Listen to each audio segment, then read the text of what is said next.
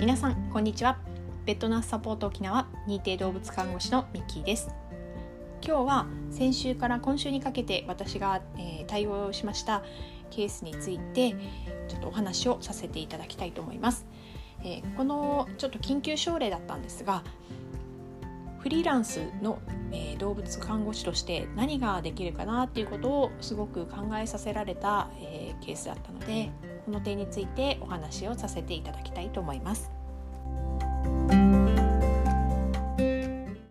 皆さんこんにちは。ペットナースサポート沖縄ミッキーです。皆さんいかがお過ごしですか？とっても暑いですね、えー、沖縄だけじゃなくて内地の方が気温的にはもっと暑いところもありますね。えー、っと暑さで言えば私は内地出身なのであの内地の人たちがいや沖縄より今気温暑いよっていうのはとってもよくわかります。でただ沖縄もやっぱり暑いです。で何かっていうと暑さの質が全然違うんですよね。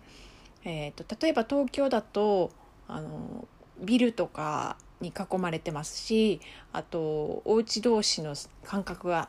あの狭いのでエアコンの室外機からの放射熱だったりとかあとはヒートアイランド現象で夜も暑いままとかで風が吹かないとかそういう暑さがありますねもわーっとした暑さですね。で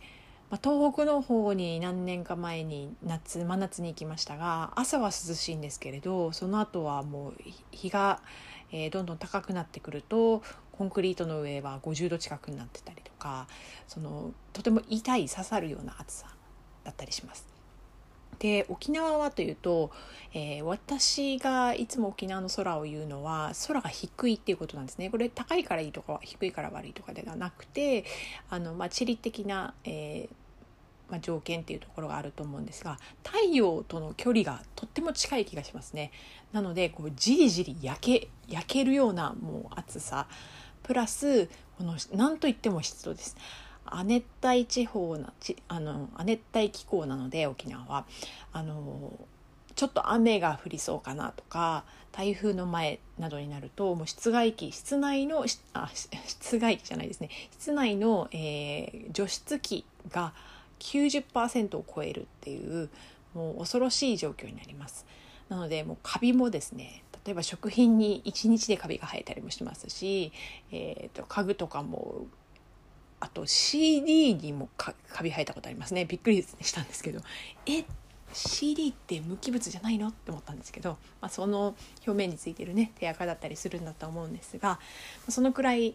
あの蒸し暑いので暑さの質が違いますしあとちょっとこう暑くてハーハーしたり汗をかいてもやっぱり蒸散しないのでその熱がこもったままっていうところもありますね。えー、まあ、こういった違いがあるので一概にこの気温だけで見るっていうのは何とも言えないなと思ってるんですが沖縄この蒸し暑さがあっても島なので、えーと、海風がだいたい常に吹いてるんですね無風っていうことがほとんどないのでこの風でだいぶあの私は暑さが東京よりは耐えられるなっていうふうには思ってます。あと最近はもう30度を下回ると涼しいなって思うようになりました。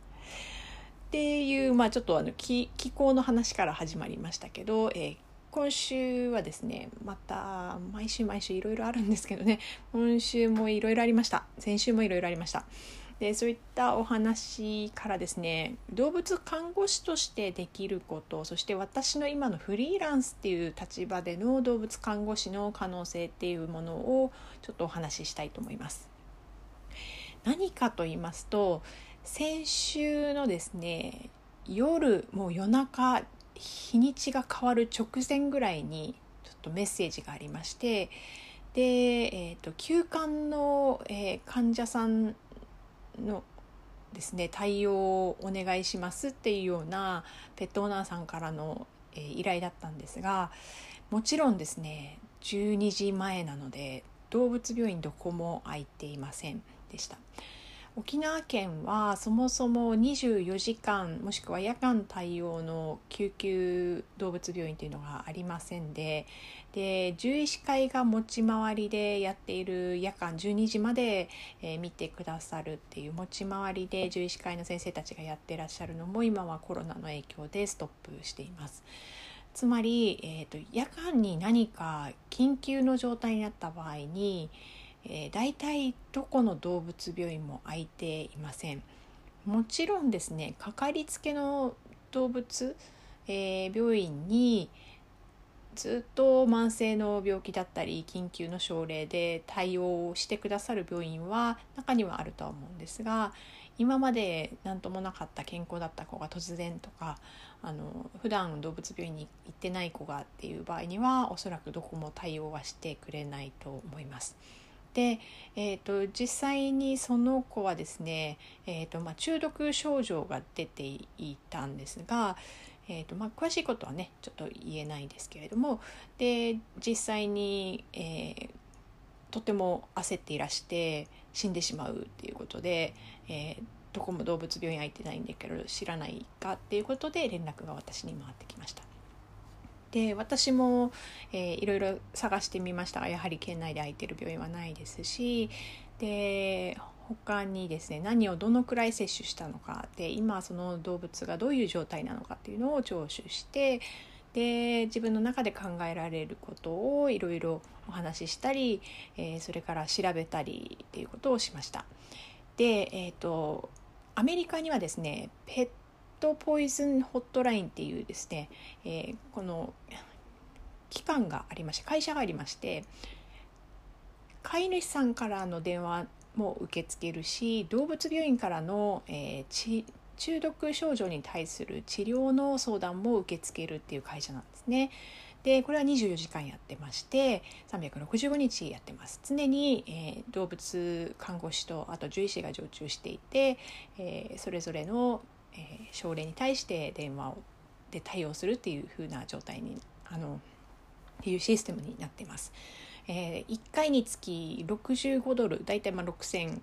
円6700円ぐらいですかね日本円にするとそのくらいを支払ってでアドバイスを受けるっていうようなシステムになっているんですが飼い主さんはもうそちらにもかけたということですね。であのそうですペットオーナーさん私が対応しているのは外国人のペットオーナーさんなのでその方も外国の方でそちらにかけてみたらどうかって言ったらもうすでに連絡していて、えー、致死量に相当する毒物を摂取しているので一刻も早く動物病院に連れて行きなさいという指示でしたということでした。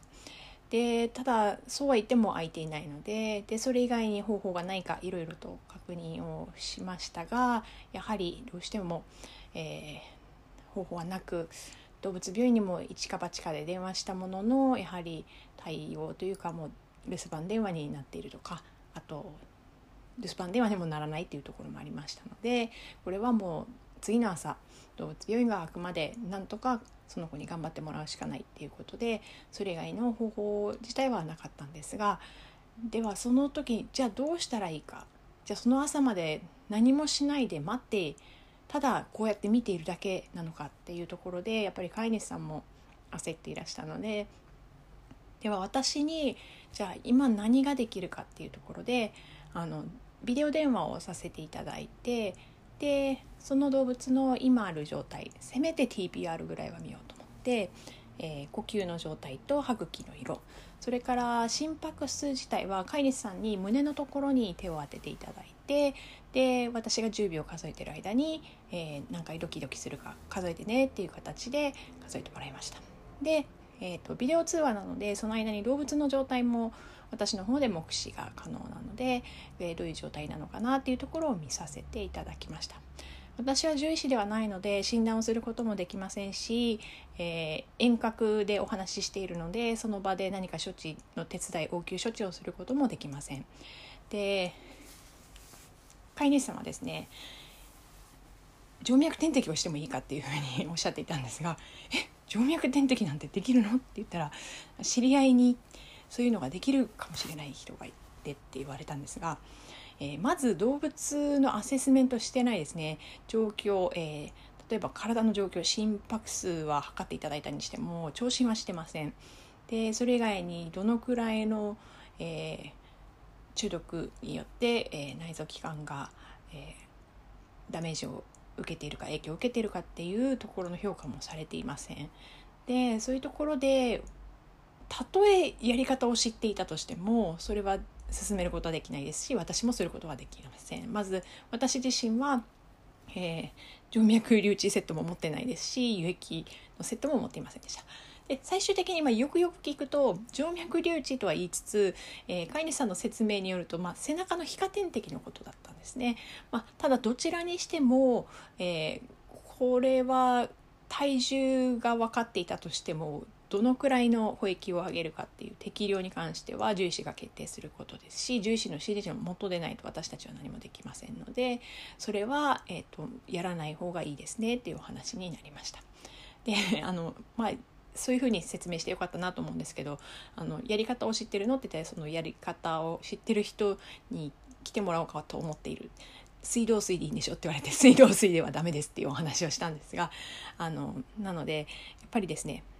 知っているようでいてやっぱり知識としてはあの全て飼い主さんが持っているわけではないのでそこで飼い主さんができることって言って大まかに言われたことをそのまま鵜呑みにするのはとても危険だなというふうに思いました。で、えーと、私が、えー、結局いろいろ調べることもしながら飼い主さんに、えー、海外の方だったので逆に言えば今、えー、時差の関係で海外その飼い主さんがもともといらしてた国は昼間なので是非えー、空いている動物病院があるはずなのでそこで事情を説明して何かアドバイスをもらうっていう手もありますよっていう話をしてあとはとりあえず朝になるまで動物病院が開くまでは、えー、定期的に動物の、えー、バイタルサインを、えチェックしてほしいっていうお話をしました。で、まあ、その時飼い主さんはパニックになっているので、えーとそんなことをしたって死んでしまうんだったらしょうがないじゃないっておっしゃってたんですが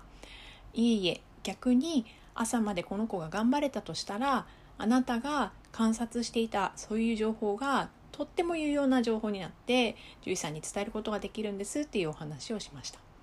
でやっぱり良かったなと思うのはそのビデオ通話をすることで飼い主さんの表情も見れますしもちろんその動物の表情も見れますし状態も見れるんですが飼い主さんと顔を合わせてお話ができるつまり飼い主さん側も私のことを見てお話ができるでどういうふうな表情でどういうジェスチャーでお話をしてるかっていうことで、えーと、圧倒で言われたんですがあの時に私を落ち着かせてくれてありがとうっていうふうに言われました。であの最終的にはですねやっぱりその夜中の間は私ももう祈るしかなくて頑張ってほしいっていうことだけであの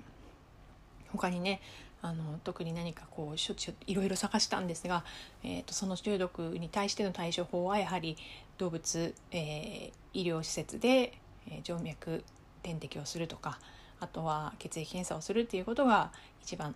大事な、えー、処置であるので、えー、そこで何かねできることはなかったんですが朝一で、えー、一番早く開く動物病院の方に行っていただくことができて時間外で見ていただくことができたのでとりあえず第一処置を済ませてその後かかりつけの病院の方に行かれて入院という処置になりました。幸いその子はねその後退院して、えー、と今元気ですってお話をもらっているので本当に良かったなって思うんですが、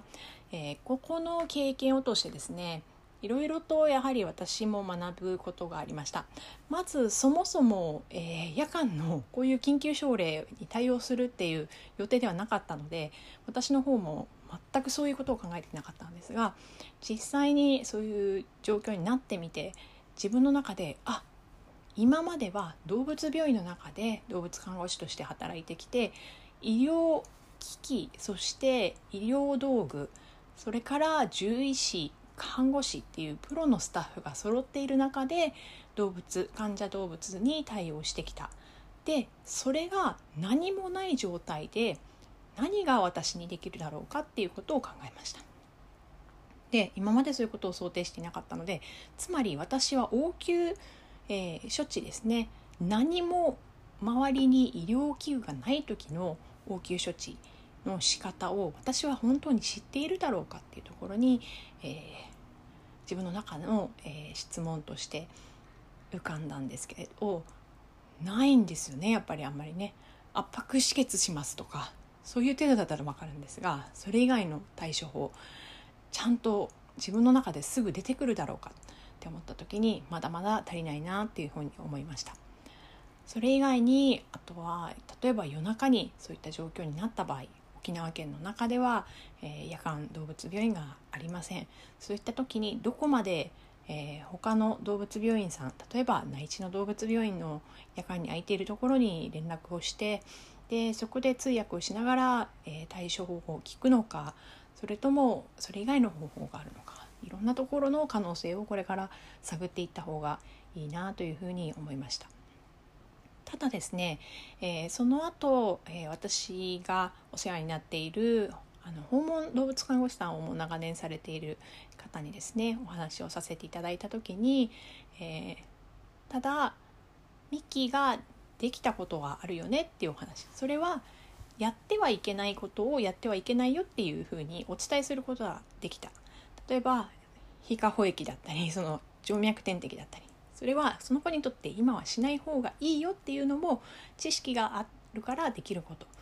でそういうことはプロフェッショナルっていうことで、えー、あの提供できる知識なんだよっていうお話をされてあそうかっていうふうに思うことができました。でその時にですねちょうどあの最近ずっと思っていたこととリンクしまして、えー、結構飼い主さんが SNS で「猫ちゃんがこういう状況なんだけど」とか「ワンちゃんこういう風な状況なんだけど」って言って周りの人にですね意見を求めたりする光景を、ま、見るんですね。でそういう時にまあ、私はちょっとパッと見ているだけなのでそこにあえて入るっていうことはしてないんですが話を聞いていくといやそれは動物病院に行った方がいいな例えばおしっこを猫ちゃんがおしっこを布団でしちゃうんですって最近そういうのが多くてっていう時はうちもそういうのしましたよとかでそういうお話だけで終わってしまう。そのうち治りますよとかそういうお話だけで終わってしまう。でも私たち動物看護師からしたらそれはもしかしたら下部尿路疾患の一つかもしれない。もしかしたら尿閉のサインかもしれない。でそうすると早めに動物病院に連れてった方がいいですよっていうアドバイスを私たちだったらできますよね。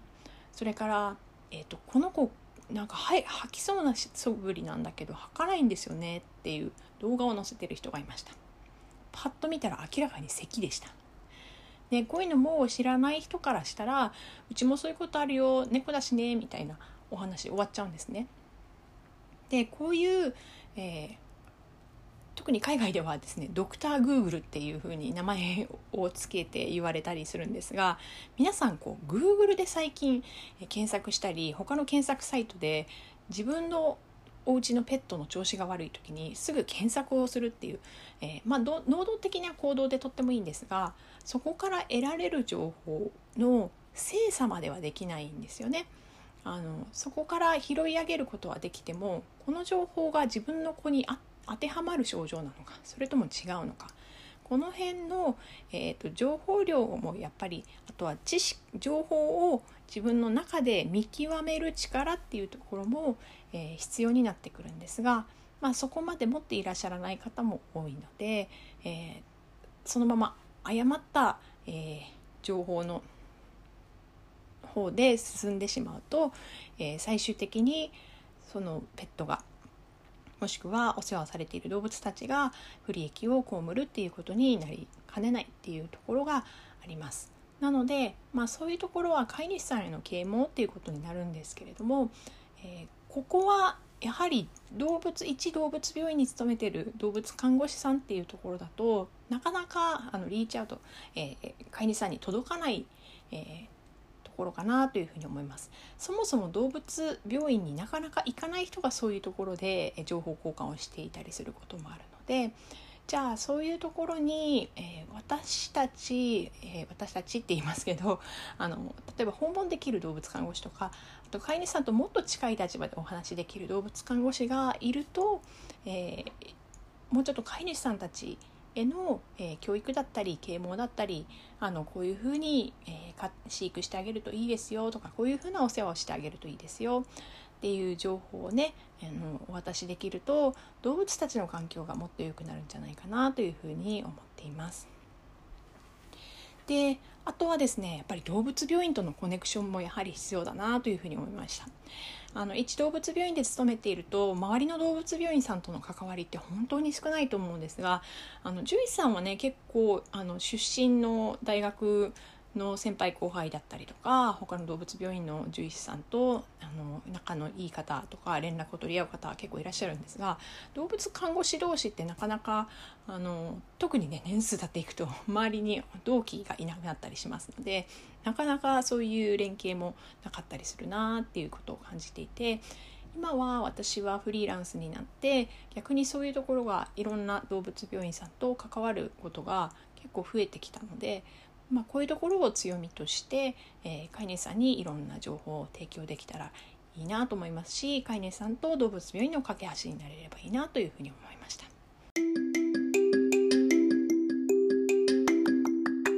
というわけで、えーと、こういった対応をさせていただいたんですが実はですね私この、